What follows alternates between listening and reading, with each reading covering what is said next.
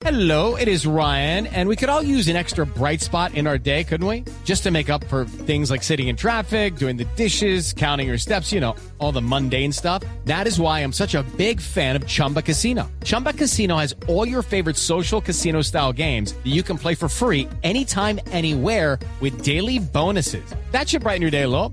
Actually, a lot. So sign up now at chumbacasino.com. That's chumbacasino.com. No purchase necessary. BGW. Void were prohibited by law. See terms and conditions. 18 plus. Camila, se viene eh, un tratado o eh, por lo menos los intentos de negociar un tratado para contener lo que se llama la crisis del plástico.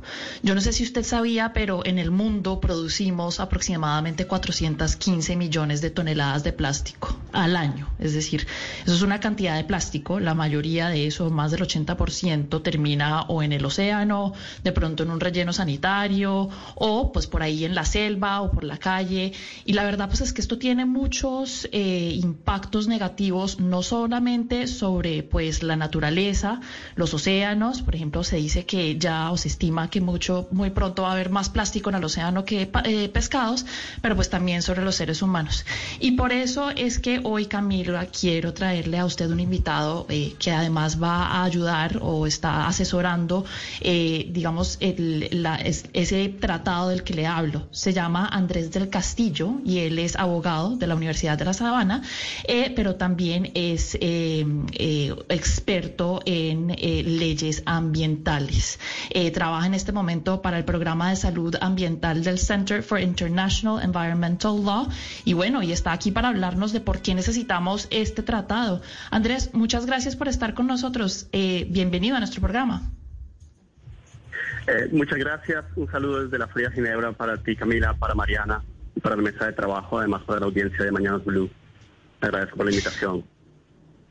Andrés, ¿por qué no comenzamos un poco hablando sobre ese tratado? ¿Qué es lo que pasa en este momento que hace necesario negociar un tratado de este calibre?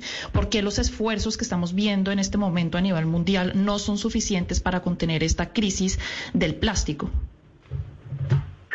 Sí, y, gracias por el abreboque sobre los datos que, decías. Y no solamente estamos hablando de 400 millones de toneladas que se producen anualmente, sino que la cifra de aquí a, 2020, a 2040 va a triplicar a 1.200 millones de toneladas que se van a producir. No hay sistema en el mundo de reciclaje que aguante eso. Por eso los países decidieron, 175 países decidieron de eh, negociar un tratado internacional sobre el ciclo de vida de los plásticos, ¿no? Para llevarlo hacia una solución más global y no fragmentada como se ve hasta ahora. Y Andrés, Cuéntenos un poco porque, digamos, nosotros también, pues siempre hablamos del daño del plástico eh, en cuanto al medio ambiente, ¿cierto? Hablamos mucho de los océanos, por ejemplo, de los peces, que pues mucho, hay mucho veneno en el océano por eh, culpa de los plásticos. Pero, ¿cuál es el efecto que tiene eh, sobre la salud de los humanos? Es decir, ¿por qué también deberíamos preocuparnos por el impacto que tiene sobre nosotros?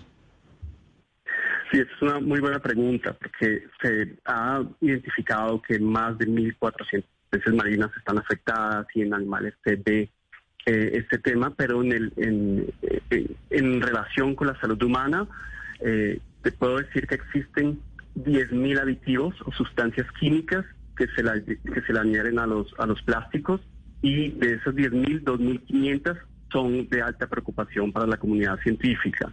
Eh, este año se ha documentado que eh, microplástico en los pulmones, microplástico en la sangre y hace un mes eh, se hizo un estudio con mujeres que lactaban y en la leche materna encontraban microplástico que tienen sustancias preocupantes para la comunidad científica que pueden cambiar el sistema endocrino eso afecta directamente a mujeres y niños, que puede afectar eh, también las vías respiratorias y muchos otros efectos que estamos viendo ahora eh, salir a relucir por la comunidad científica.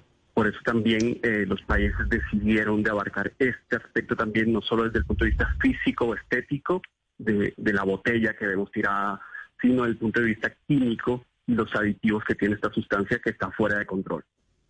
Sí, es interesante eso que nos cuenta usted, Andrés, porque muchos de los efectos entonces del plástico pues no los vemos.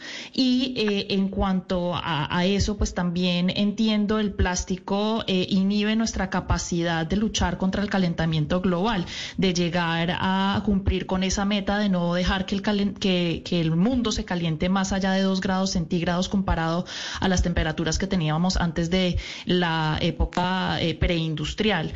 cuéntenos un poco por qué eso pasa, por qué los plásticos pueden eh, pues, hacer que nuestra tarea sea aún más difícil. Sí, algo importante que la audiencia debe conocer es que el plástico contamina desde que se produce. No podemos olvidar que el 99% del plástico viene del petróleo y el gas, por lo que tiene además un impacto negativo en el cambio climático. Y Ciel, nuestro centro de investigación, realizó un estudio indicando que la producción el uso y la eliminación de plásticos podrían emitir hasta 56 gigatoneladas de CO2 en 2050. Esto supondría 13% o más del presupuesto de carbono que nos queda en la Tierra para un mundo con menos de 1.5 grados. Entonces estamos hablando de que si el plástico fuera un país, sería el quinto mayor emisor de gases de efecto invernadero del mundo. Doctor del Castillo, hablemos un poco de ese eh, acuerdo en Uruguay. Yo le quisiera preguntar quiénes serían los firmantes de este acuerdo o tratado y quién sería como el que controla, quién controlaría que los firmantes pues efectivamente cumplan con sus compromisos. Sí, muchas gracias por la pregunta.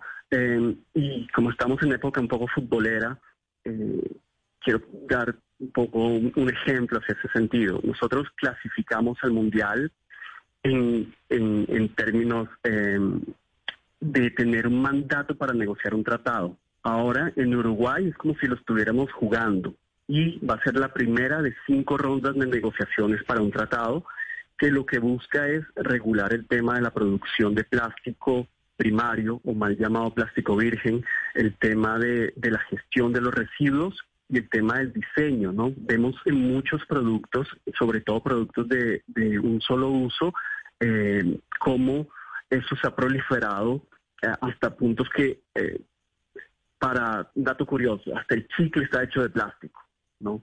Entonces, lo que se busca con este tratado es que los países eh, se pongan de acuerdo con metas globales y obligatorias para cumplir, lo que se llevaría después a metas con sanciones económicas, sanciones de comercio y otro tipo de, medidas que ya siguiendo el ejemplo de otros tratados multilaterales. Pero, abogado Castillo, uno lo que ve en todas las discusiones de cambio climático en todos los sectores es que muchas veces los que quieren impulsar los cambios no están dispuestos a aceptar que si todavía no hay la tecnología y la capacidad productiva instalada, pues esto requiere cambios en la pobreza y que gente sufra. Digamos que hay gente que no acepta que eso es una realidad. Eh, en, el caso del plástico, si todavía no hay la capacidad instalada para ese reemplazo, ¿quién tendría que sufrir? ¿Quién tendría que hacer el sacrificio?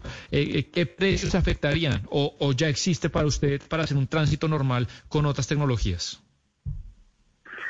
Muchas gracias. Como em, se puede ver en el tema de cambio climático, hay algo que se llama la transición justa.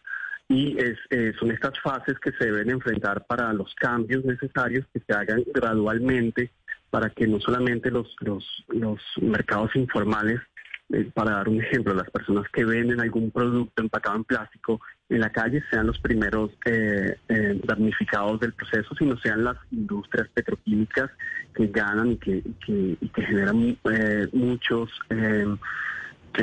mucho dinero para ellas mismas, pero no están pagando la cuota que deben pagar para resolver estos problemas de fondo. Entonces, se tuvo en cuenta en las Naciones Unidas grupos vulnerables como los recicladores de base. Y en esto Colombia podría ser un abanderado en el programa de renta básica para recicladores. Es decir, que estos recicladores que ganan hoy en día por lo que colectan podrían ganar algo independientemente de lo que colecten, algo básico. ¿sí? Y eso a, nivel mundial, Colombia y muchas de las municipalidades es un ejemplo. Entonces, esto es, un ejemplo concreto de poblaciones que, que, deberían tenerse en cuenta en, en aras de la negociación justa de un tratado. Claro, Andrés, y ya que hablamos de Colombia, pues ¿por qué no nos cuenta un poco si nuestro país ha tenido eh, un papel importante o ha jugado un rol importante en por lo menos tratar de que se llegue a negociar un, eh, un tratado? Porque pues el gobierno actual, digamos que tiene una agenda ambiental o por lo menos tuvo un discurso eh, muy amigable con el medio ambiente durante su campaña. Cuéntenos un poco más entonces de cuál ha sido el rol de Colombia y a qué podría llegar a comprometerse en este tratado.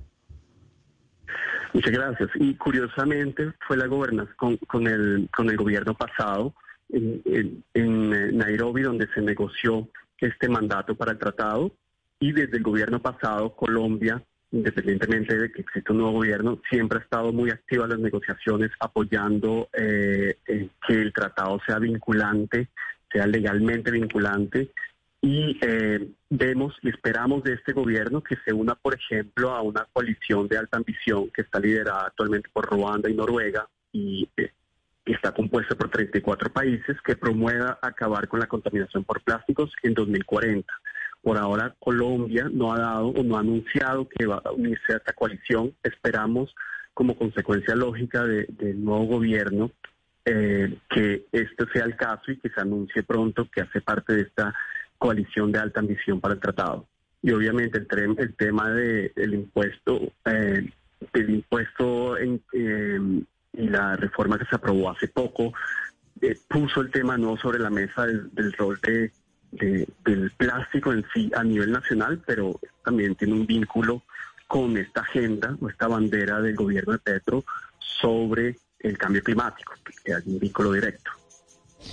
Pues don Andrés, eh, don Andrés del Castillo, abogado de la Universidad de La Sabana y quien está precisamente, pues en esta, eh, esto es en Uruguay la próxima semana, ¿no? ¿Qué días específicamente es que tienen eh, la negociación y la conversación sobre este acuerdo para dejar de contaminar con plástico? del 28 de noviembre al 2 de diciembre. yo estaré viajando en Uruguay en las próximas horas, pero se, se prevé una semana de discusiones arduas y hasta altas horas de la noche. Pues señor del Castillo, muchas gracias y pues Mariana va a hacerle el seguimiento y a ver qué va a pasar con esas, eh, esos acuerdos sobre el uso del plástico en el mundo. Feliz día para usted. Muchas gracias. It is Ryan here and I have a question for you. What do you do when you win? Like, are you a fist pumper? a woohooer, a hand clapper, a high fiver. I kind of like the high five, but if you want to hone in on those winning moves, check out Chumba Casino. At ChumbaCasino.com, choose from hundreds of social casino style games for your chance to redeem serious cash prizes. There are new game releases weekly, plus free daily bonuses. So don't wait. Start having the most fun ever at ChumbaCasino.com. No purchase necessary. BGW. Void were prohibited by law. See terms and conditions. 18 plus.